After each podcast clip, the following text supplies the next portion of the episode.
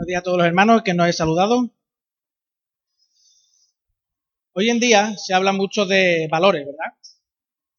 De valores. De valores. Y la educación en valores, se habla de eh, educar las emociones, todo es una cuestión de los valores, todo va en relación a, los valores.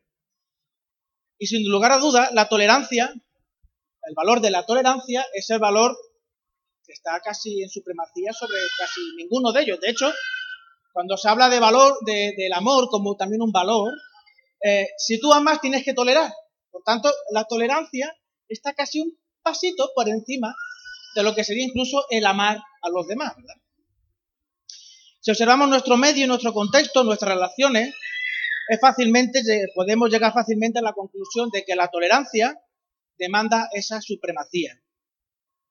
Nosotros los evangélicos, los, protestantes, hemos eh, luchado durante largo tiempo y aquí tenemos hermanos nuestros que peinan canas y pueden asegurarnos que realmente el Evangelio aquí en San Lucas y en otros lugares de España, los evangélicos y los protestantes han tenido que luchar para tener libertad y poder reunirse. Luchaban por esa tolerancia y no solo eh, libertad y tolerancia para ellos mismos, sino también para cualquier persona que quisiera tener una, real, una, expresión religiosa o simplemente reunirse para poder tener una reunión de amistad, un club de caza, cualquier cosa, ¿verdad? Sin, sin, embargo, lo que hoy en día se llama tolerancia no es, la que, no es lo que la palabra de Dios contempla como tolerancia. Para la palabra de Dios, la tolerancia tiene otro contenido. En, en muchas ocasiones, la tolerancia tiene cierto tinte de indiferencia, de pasividad, eh, de indolencia incluso de eh, acomodamiento moral. Es una excusa para no plantearse, para no molestarse ni siquiera considerar cuáles son la verdad de las cosas.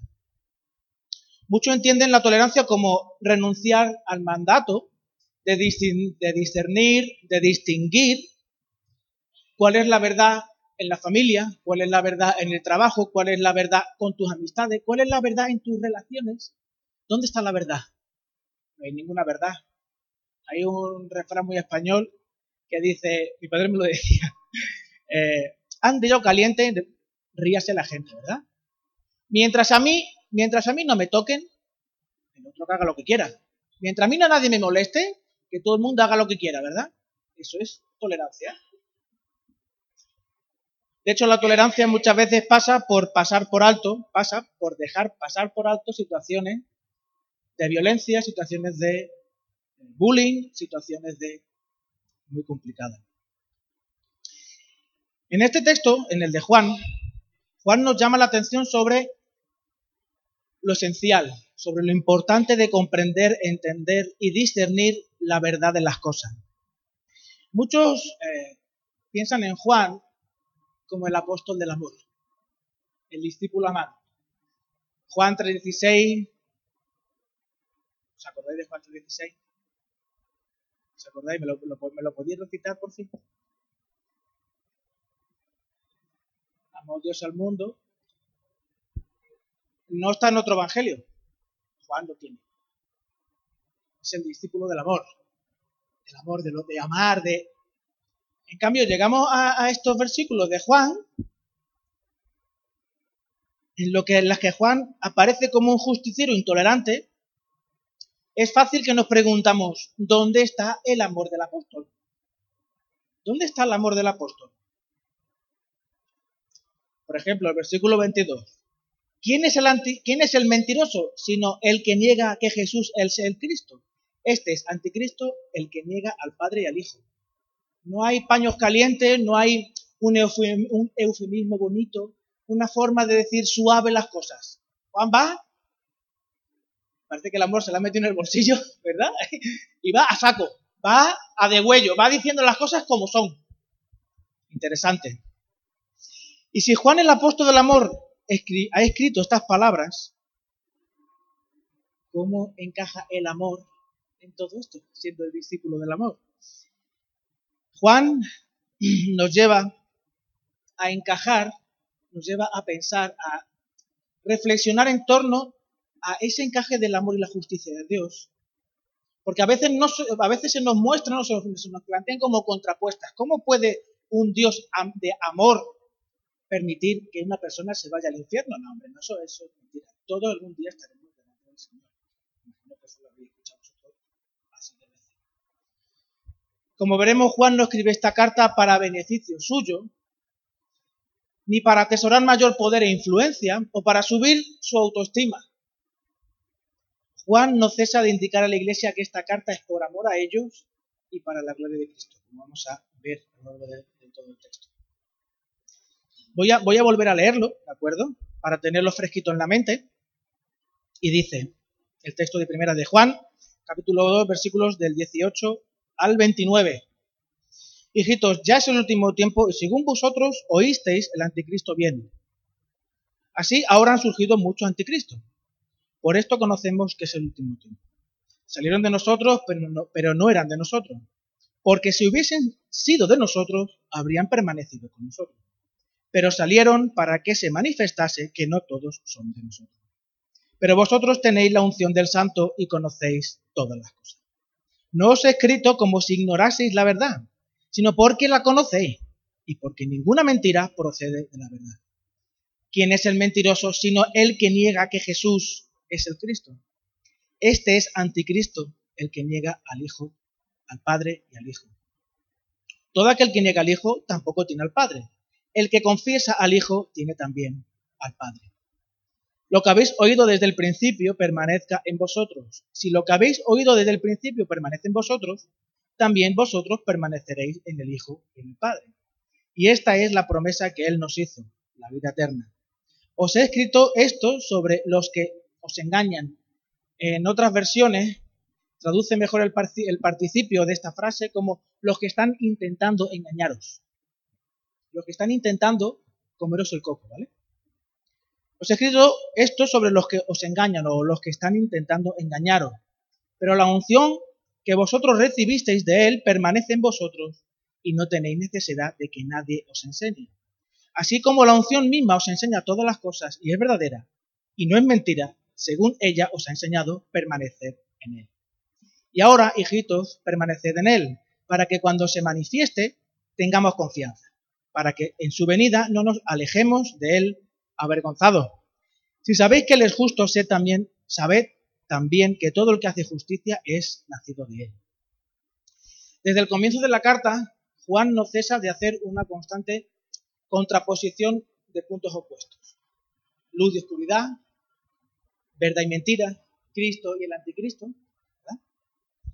Como hemos leído, Juan escribe a personas que conocen, que saben.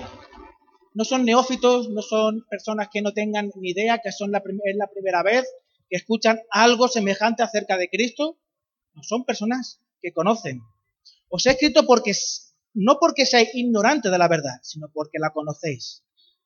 Porque la conocéis. Juan no está tratando de forma condescendiente a los creyentes, lo está tratando como lo que son, personas que conocen. No les, no les cuenta medias verdades o como a veces nosotros hacemos con nuestros niños, para que, mm, para que no, para protegerlos.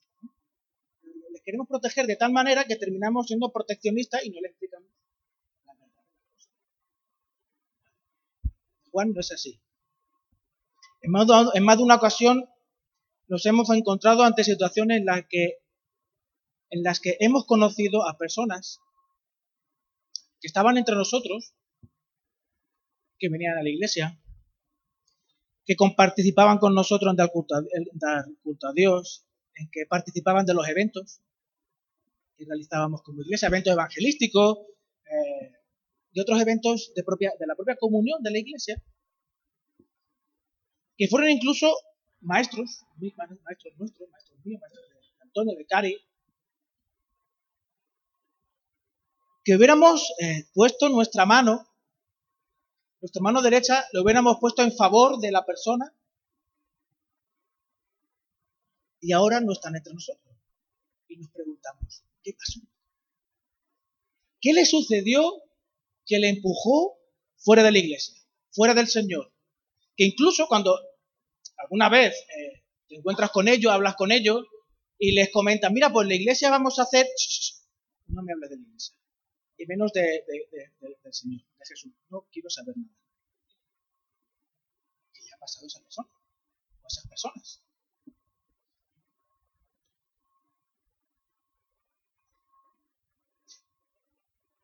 No le falta tolerancia.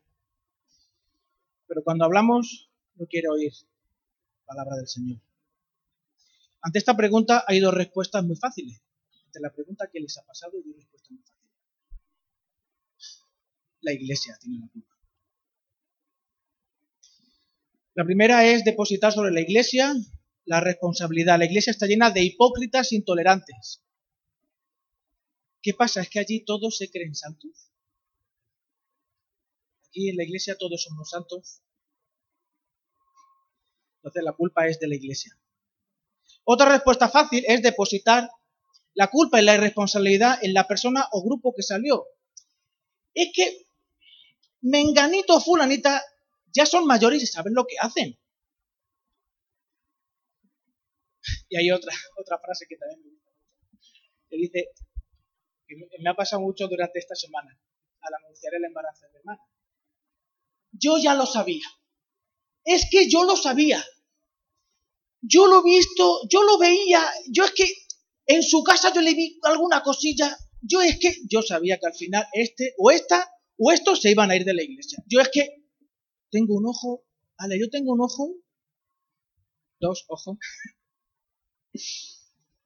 Sin embargo, Juan busca dar herramienta al verdadero discípulo para que no busque culpables.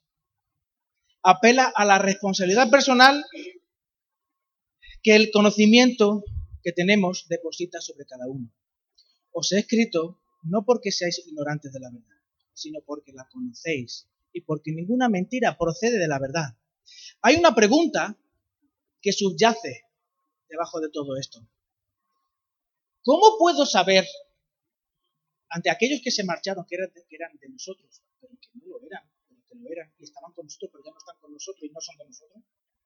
Esa mezcla, ese juego de palabras que hace Juan. ¿Cómo puedo saber que yo estoy en la verdad?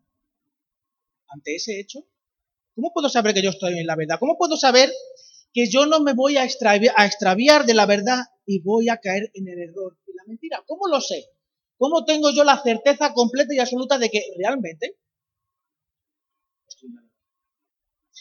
Vivimos eh, tiempos aciagos, tiempos en los que la confusión, la incertidumbre, la incertidumbre, incertidumbre, incluso en algunos momentos el caos inunda nuestros sentidos. La respuesta de este mundo es, de la de, la de mira en tu interior y deja que tu corazón te guíe. Tu corazón tiene la respuesta a todas las preguntas, a todas las necesidades. Deja que tu corazón. Hay un libro de que me leí, que se titula, no me acuerdo de la autora, es una autora, Donde el corazón te lleve. ¿Cómo se llama la autora, Saray? Sara Tamaro, ¿no? Que me lo leí, me lo regalaron antes de ir a Perú y me lo leí en el autobús, en el avión, etc. Donde deja que el corazón, donde el corazón te lleve, deja que el corazón te guíe, deja que el corazón.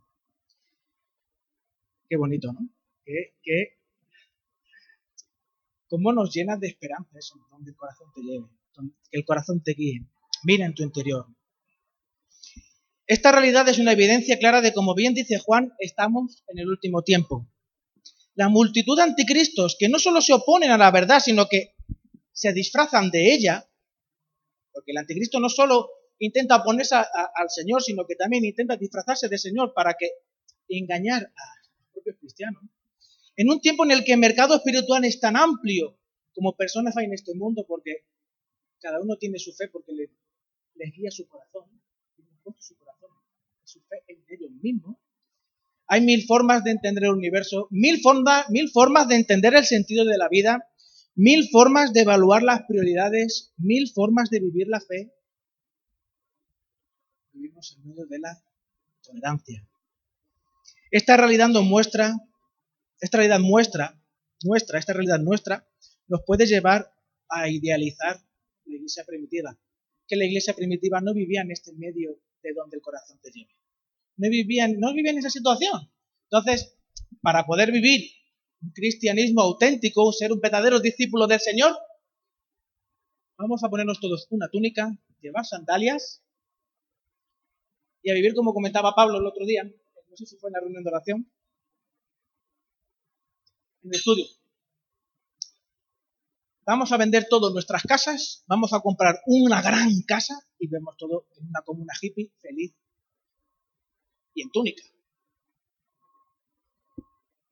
Feliz y en túnica. Pero claro, no habrá lavadora. Tenemos que lavar a mano, como decía la iglesia primitiva. No habrá lavavajillas. Yo me pido el último para hacer los platos. De 50, yo no sé. ¿Verdad? Sin embargo, Juan escribe a una iglesia que está sumida en ese caos, igual que estamos nosotros hoy, que navega en un mar lleno de inestabilidades y que se pregunta, ¿cómo puedo saber que lo que sé es lo verdadero? ¿Cómo puedo tener la certeza de que realmente estoy haciendo lo que Dios quiere? ¿Realmente conozco a Cristo? ¿Cómo lo sé yo eso? Porque los que se fueron es que no conocen a Cristo.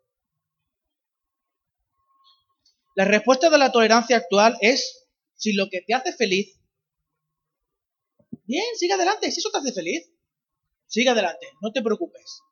Sigue el camino que tu corazón te marca. Por eso, por eso, pensar de esta manera es tan sencillo que se introduzca dentro de la propia iglesia. Esto alimenta aún más la confusión.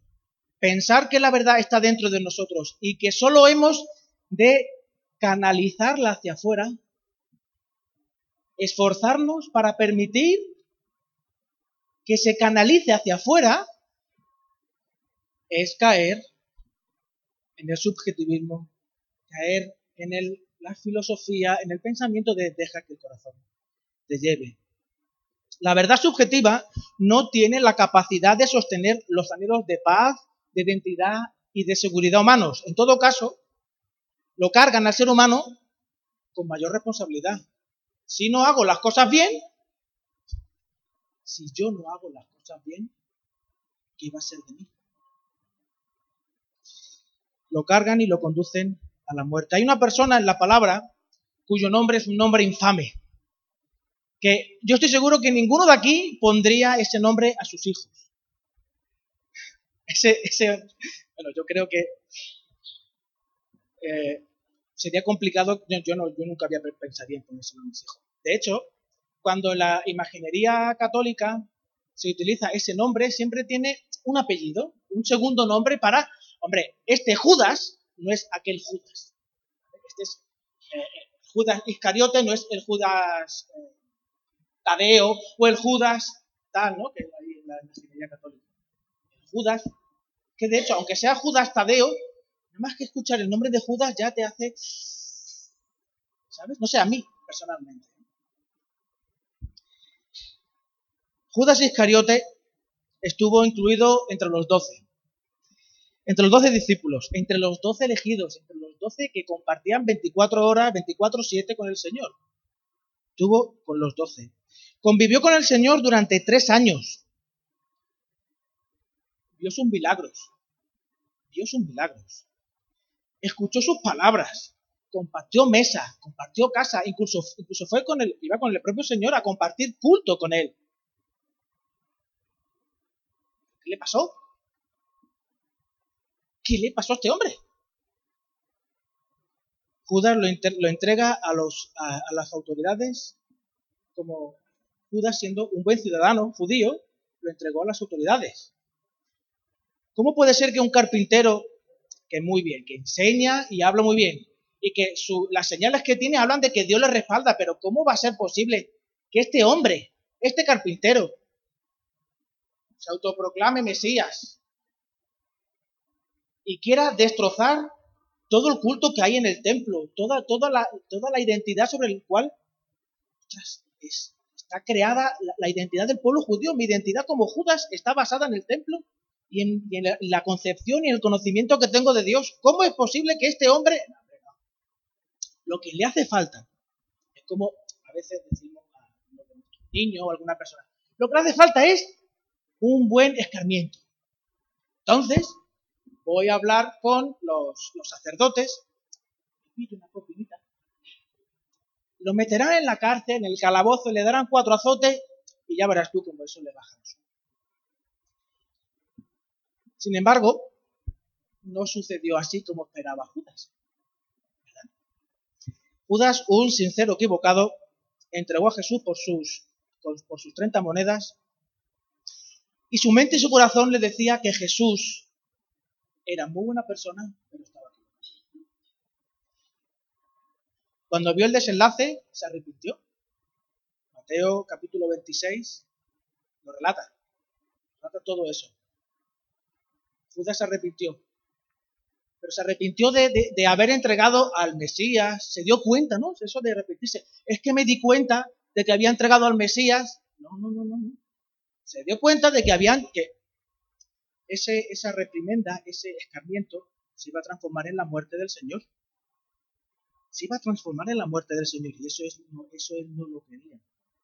Él pensaba que el Señor era un buen hombre, era un hombre honesto y por eso se sentía remordimiento el mismo corazón que les llevó como buena intención, como buen ciudadano, donde el corazón te lleve, ahora le estaba acusando con una carga que ese buen corazón y esas buenas intenciones no podía soportar.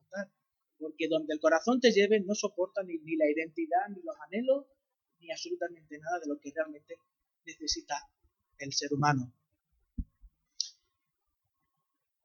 ¿Acaso te crees mejor que Judas?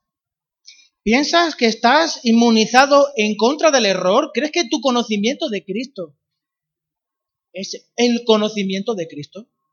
¿Piensas que en tu vida no hay evidencias de relativismo y del caos reinante en esta ciudad? ¿En esta sociedad? Yo tengo que confesaros que sí, que en mi vida hay, esas, hay evidencias de eso. Juan en el versículo 22 nos indica cuál es el engaño. ¿Quién es el mentiroso sino el que niega que Jesús es el Cristo? Este es anticristo, el que niega al Padre y al Hijo. Judas negó que Jesús fuera el Cristo.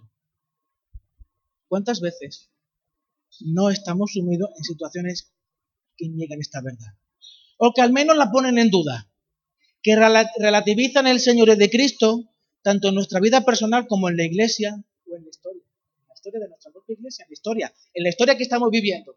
Dentro de este medio, de este caos existencial en el que parece que vamos directamente hundirnos en el, en el mayor de los pozos, ¿Dios realmente está actuando en medio de esta historia?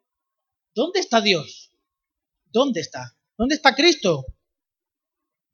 Repito lo que ya dije antes. Juan escribe una iglesia que está sumida en ese caos, que navega en un mar lleno de inestabilidad y que pregunta, ¿Cómo puedo saber que lo que sé es lo verdadero? ¿Cómo no? ¿Cómo es posible que haya personas que estén intentando engañarme y yo no me doy cuenta?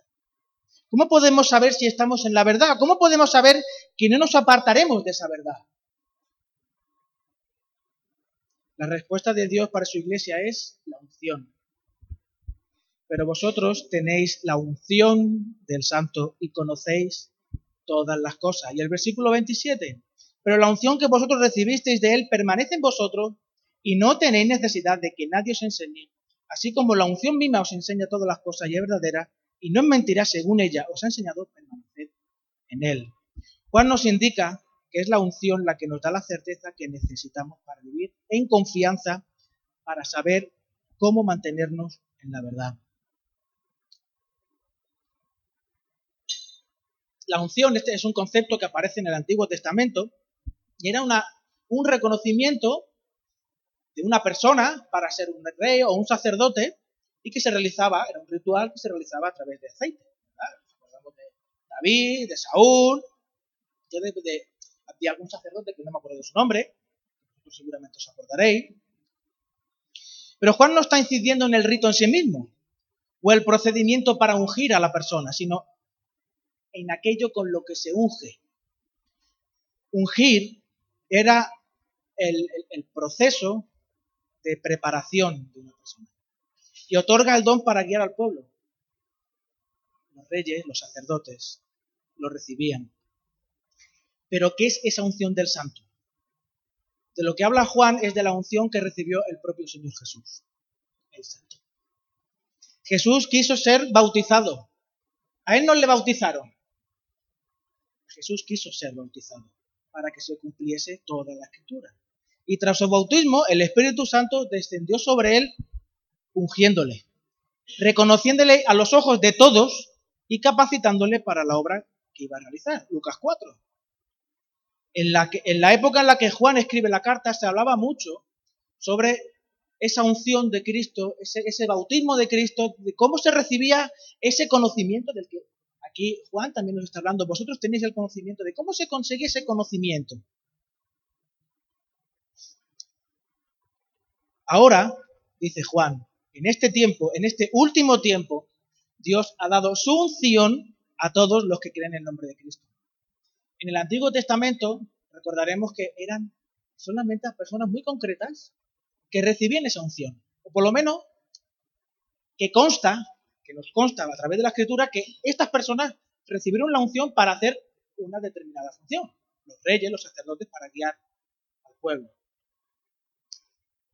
En este tiempo, ahora no es así. Esto cambia nuestra vida y nos cambia profundamente. Cada creyente recibe el regalo, el don y la capacitación para, hacer la obra que Dios le ha dado.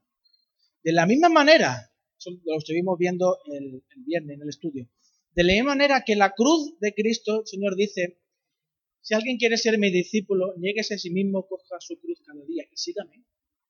Lo mismo que para Cristo la cruz fue su misión y fue capacitado para realizar esa misión, el Señor nos capacita cada uno de nosotros en el momento de la conversión con el don del Espíritu Santo, dándonos los dones para poder hacer así la obra el Señor nos ha dado nuestra cruz, nuestra cruz cada día.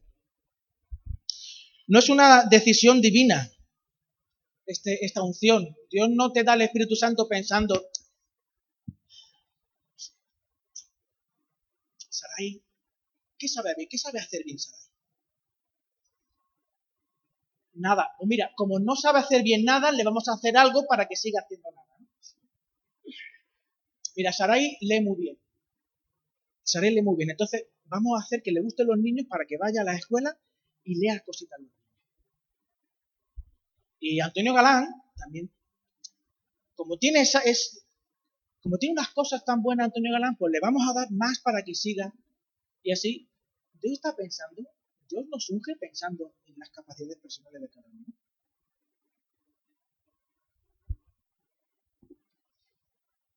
Dios no se centra en dotar mejor a uno o a otro peor. No le a más cosas. Y a mí menos en función de las capacidades que yo tenga. Dios quiere mostrar su poder en nuestra debilidad. Por tanto, a los que más necesitan, más da. Al que más ama, al que más se le perdona, ¿os acordáis? Al que más se le perdona, más agradece. ¿Cuánto no nos ha perdonado nosotros Esto demanda de nosotros valentía y confianza en aquel que nos ha ungido. ¿Cuánta confianza te despierta el Señor? ¿Cuánta fe te despierta el que te ha ungido? ¿Estás siendo valiente para confiar y caminar en su voluntad, en coger tu cruz cada día? ¿O es que yo no soy capaz de esto? Es que yo, yo no sé hablar en público. Yo, cada, cada domingo que tengo que predicar, yo personalmente, lo mismo que tengo que predicar, me entra una descomposición y no broma. ¿eh? Mi mujer es testigo si queréis le preguntáis. Que, me, que, me, que, me, que, no puedo. A mí me da las siete cosas. Sí, día sí. Me da las siete cosas. Además, Rubén, ¿qué es lo que tiene que decir? ¿no? Son las ideas buenas que le vienen a la Rubén, ¿qué es lo que tiene que decir? Si Rubén no es capaz casi de, hacer las cosas, las hace medianamente bien y porque gracias al Señor le ha dado Miriam a su lado y más o menos puede hacer las cosas. ¿Qué cosas puede decir Rubén? ¿Qué bien puede hacer Rubén? ¿Estás siendo valiente para confiar y caminar en la voluntad que el Señor te ha dado? ¿A qué te está llamando el Señor? ¿Qué es lo que el Señor quiere que hagas? Como si tú crees que el Señor te unge para hacer las cosas que tú eres capaz de hacer,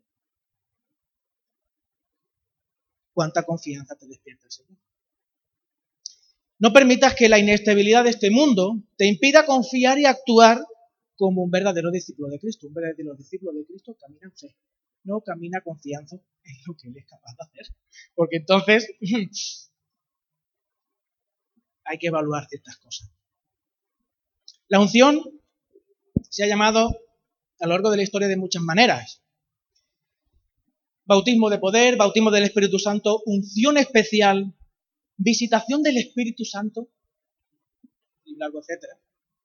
Sin embargo, Juan enseña, tanto en aquel momento como en este, que todo aquel que quiera añadir algo más a la obra de Cristo, en vez de hacer más brillante al Señor, lo que está es opacándolo más, apagándolo. ¿Qué pasa? ¿Que la obra de Cristo no es suficiente? Necesitamos una segunda experiencia, o tercera, o cuarta experiencia, para realmente ser verdaderos discípulos de Cristo. El que dice eso es un mentiroso y la verdad no está bien. O es más bien una experiencia constante de crecimiento y maduración como creyente y discípulo en el que el Espíritu Santo es el maestro y Cristo es el protagonista. Tú vas caminando, de hecho en el libro, de hecho, en el libro de los Hechos, cada vez que se ve una experiencia con el Espíritu Santo estas que se pudieran llamar de bautismo de poder, unción del Espíritu, visitación del Espíritu, no sucede lo mismo que en la anterior. En unas hay don de lengua, en otras no lo hay, en otras hay una visión, en otras no lo hay. Proceso de crecimiento. De hecho, Pedro tuvo que recibir tres, eh, ¿cómo decía David? Tres azotes, tres martillazo, tres martillazos del Espíritu Santo para darse cuenta que Jesús, el mensaje del Evangelio, no es solo para los judíos, sino que también es para los gentiles. Por eso existe el Pentecostés, el Pentecostés gentil, que es la casa de eh, el centurión romano, ¿no? Cornelio, el centurión. ¿Vale? Juan, Pedro tuvo que identificar en los otros lo que a él le había pasado para reconocer que realmente el, Evangelio no es para los judíos, ni para los, para los que están circuncidados, sino que es para todos, un proceso de crecimiento en el que el Espíritu Santo es el maestro y Cristo es el protagonista. De hecho, la Iglesia Oriental, a lo largo de la historia de la Iglesia, estas cuestiones han traído largas discusiones y profundas separaciones. De hecho, la Iglesia Oriental, que es la Iglesia Ortodoxa, se separó de la Iglesia Católica, que es la Iglesia eh, Occidental, por la discusión de si el Espíritu Santo procedía del Padre, del Hijo o de ambos. En esto la palabra no es determinante. Entonces, ¿por qué hay que entrar en discusiones de esa? San Agustín decía que en lo principal, en lo primordial, unidad, y lo demás, amor. Y eso es la pescadilla que se mueve la cola. Si tu fe, tu certeza y tu confianza en el Señor no son las que deben, poco amor puedes practicar. Poca tolerancia puedes tener. De lo que así nos habla claramente la palabra es de que todo aquel que reciba a Cristo como su Señor y Salvador, recibe el don, el regalo y la unción del Espíritu. En estos versículos vemos claro, en el versículo 20. En estos versículos, en el versículo 20, vemos un claro principio eclesiológico. La iglesia está formada por personas ungidas del Espíritu Santo, que reciben en, el momento de su conversión y no posteriormente, sino en el momento de su conversión reciben el Espíritu Santo, convirtiendo a esas personas en reyes y sacerdotes. Apocalipsis capítulo 1, versículo 6. De esta manera la iglesia es un estamento regio que representa al rey con mayúsculas, siendo una embajada. La iglesia es la embajada del rey, formada por ungidos en chiquitito. Ahí está el ungido en mayúsculas y están los ungidos en minúsculas. Si todos hemos recibido el mismo espíritu, ya no caben elitismos espirituales. Ya no cabe que Antonio Galán sea más santo o se crea más santo que yo, o, Tomás que Lidia, o Pepi que María, o, ya no cabe. Ya no cabe. Todos tenemos la misma unción. No, hay, no, no, caben actitudes que marquen diferencias sobre la santidad de unos frente a la menos santidad de otros. Eso es lo que proclamaba el gnosticismo en aquel momento y lo que proclama donde el corazón te lleve en este momento. ¿Cuándo eres más feliz y eres más libre? Si te dejas guiar.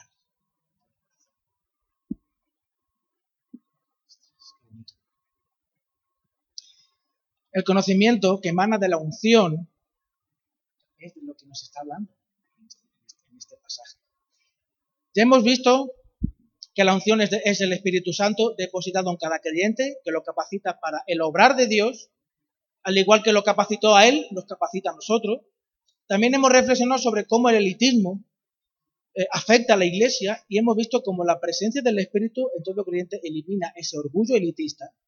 Y por, último, ante la pregunta de cómo podemos saber si estamos en la verdad, cómo podemos saber que no nos apartaremos de la verdad, la respuesta de Juan es tajante, por medio de la unción del Espíritu, por medio de la presencia del Espíritu. Pensando a un nivel práctico, como sabemos que la persona de la, de la Trinidad, de la tercera persona de la Trinidad, está en nuestro interior. Juan dice, porque conocéis todas las cosas. Ah, entonces, yo sé cómo se forjó el universo atómicamente. O también sé cuál es la configuración geométrica, sin, sin haber estudiado física o química, la configuración geométrica del hielo a menos 250 grados, del agua a menos 250 grados. Y no sé, si alguno, si queréis luego me preguntáis. Lo conocemos todo. Lo conocemos todo. Conocemos incluso todo, es evidente que no conocemos todo en el momento de la conversión. Pero conocemos todo lo espiritual, todas las cosas espirituales las conocemos, a eso se está refiriendo, ¿no? Que en el momento de que nos convertimos, creemos en el, Espíritu Santo entre nosotros y lo conocemos todo, y conocéis todas las cosas, entonces todas las cosas espirituales que ahí le faltó a Juan poner espiritual. Porque claro, todas las cosas espirituales las conocemos, entonces no hay secreto espiritual que no, se nos haya revelado. Todos lo sabemos.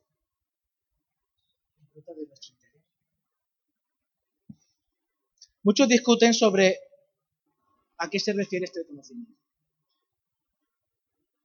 Hubo, hay, una, hay una comunidad, se llama la comunidad de los amigos, y no es la comunidad de los amigos de la Biblia, que conste, que se llama los cuáqueros, que son los amigos de los cuáqueros. Surgen en el siglo XVII, y este versículo, estos versículos son sus versículos favoritos. Ellos entienden que tras la conversión llega una luz interior que te hace comprender todas las cosas. Entonces, en sus comunidades no hay, no hay pastores, no hay figuras de enseñanza. De hecho, no se enseña, no hay predicación. Eh, lo que hay es como la de hoy, sin micro, yo no estaría, yo no aquí. Y estamos todos en silencio, mirando hacia nuestro interior buscando la luz de nuestro interior, esforzándonos por buscar la luz interior y permitiendo que esa luz salga hacia afuera y nos ilumine. Y en un momento dado, David se levanta y dice lo que esa luz le ha inspirado. Termina,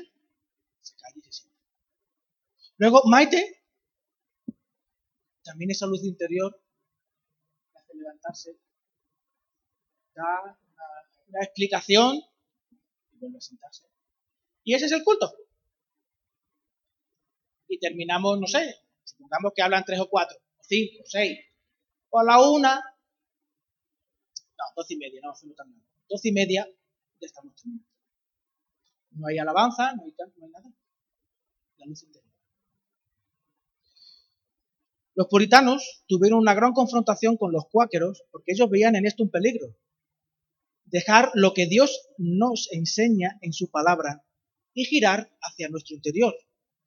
Esto es el misticismo. Esto es misticismo puro y duro.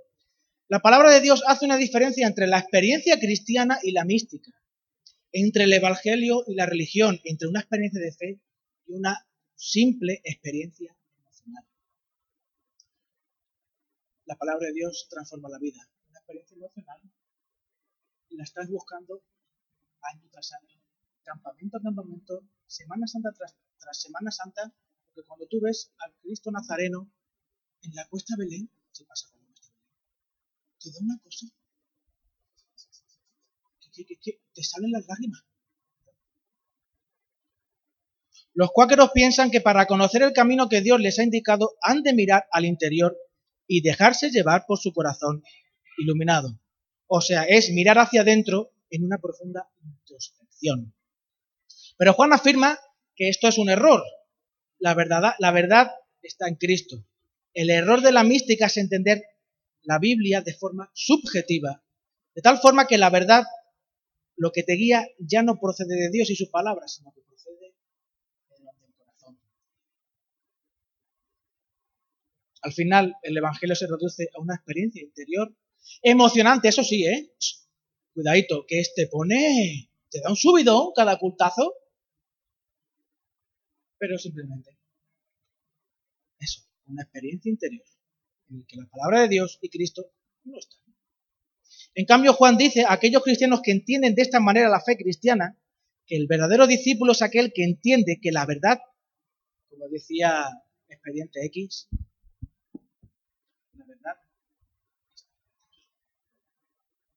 la verdad está aquí fuera, no está aquí dentro.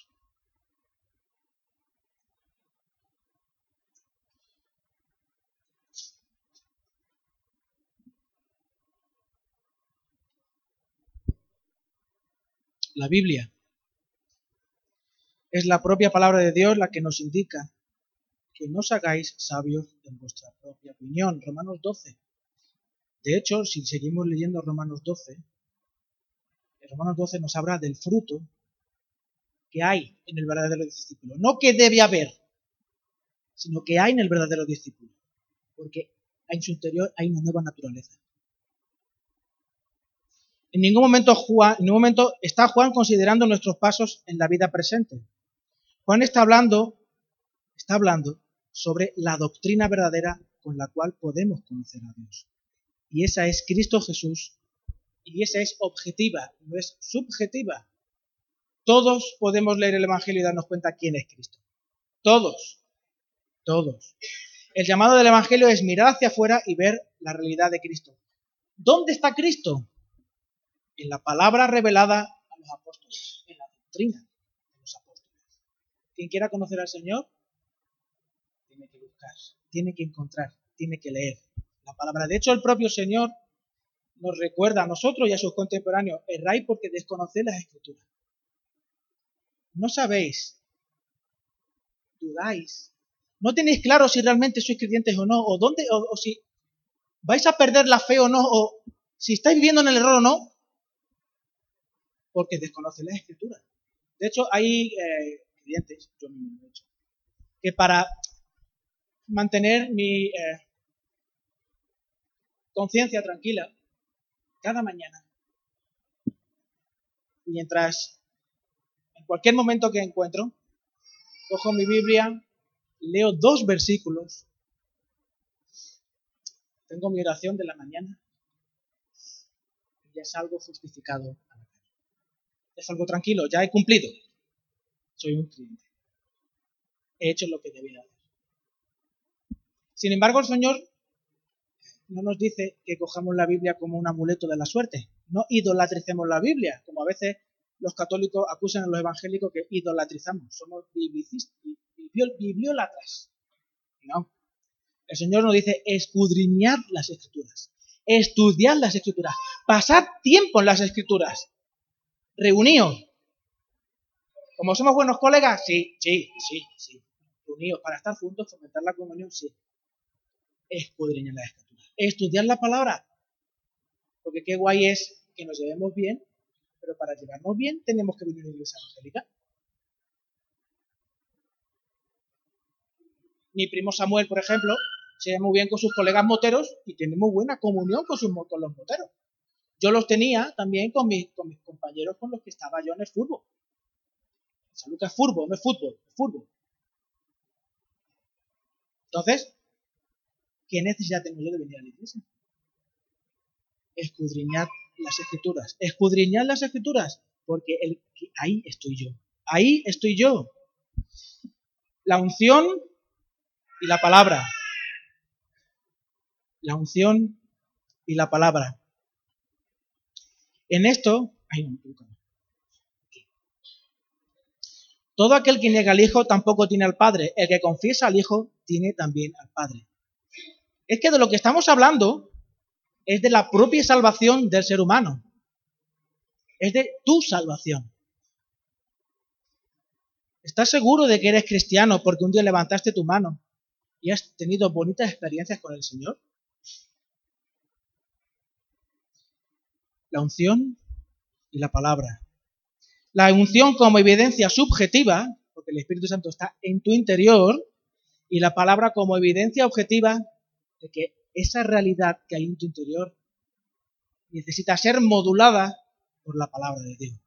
Necesita ser encaminada por la luz de la palabra de Dios, no la luz de tu interior, sino la luz de la palabra de Dios. Lo que está en juego, repito, es tu salvación. No porque se pierda, sino porque a lo mejor no la tienes.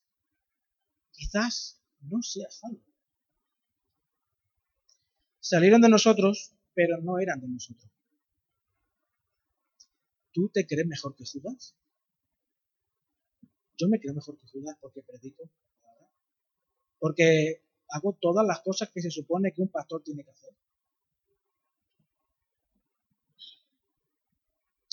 Para concluir, me gustaría cantar una canción que la hemos cantado antes y me ha parecido eh, muy ilustrativa, muy ilustrativa. Mientras Manolo se prepara, termino de leer los dos últimos versículos. Dice, y ahora hijitos, permaneced en él, para que cuando se manifieste tengamos confianza estemos seguros, no tengamos temor, para que en su venida no nos alejemos de Él avergonzados. Tan avergonzados que llegará un momento en el que Él, cuando venga en su venida, aquellos que sí se sienten avergonzados digan a las montañas, cae sobre nosotros porque no queremos saber nada, no queremos ver, no queremos sentir la vergüenza. No queremos. Si sabéis que Él es justo, sabed también que todo el que hace justicia es nacido de él. En la próxima ocasión que tengamos para dedicar, eh, eh, profundizaremos en estos dos versículos y en los siguientes. Vamos a, vamos a cantar y concluiremos con una oración. Es la penúltima canción, Pablo.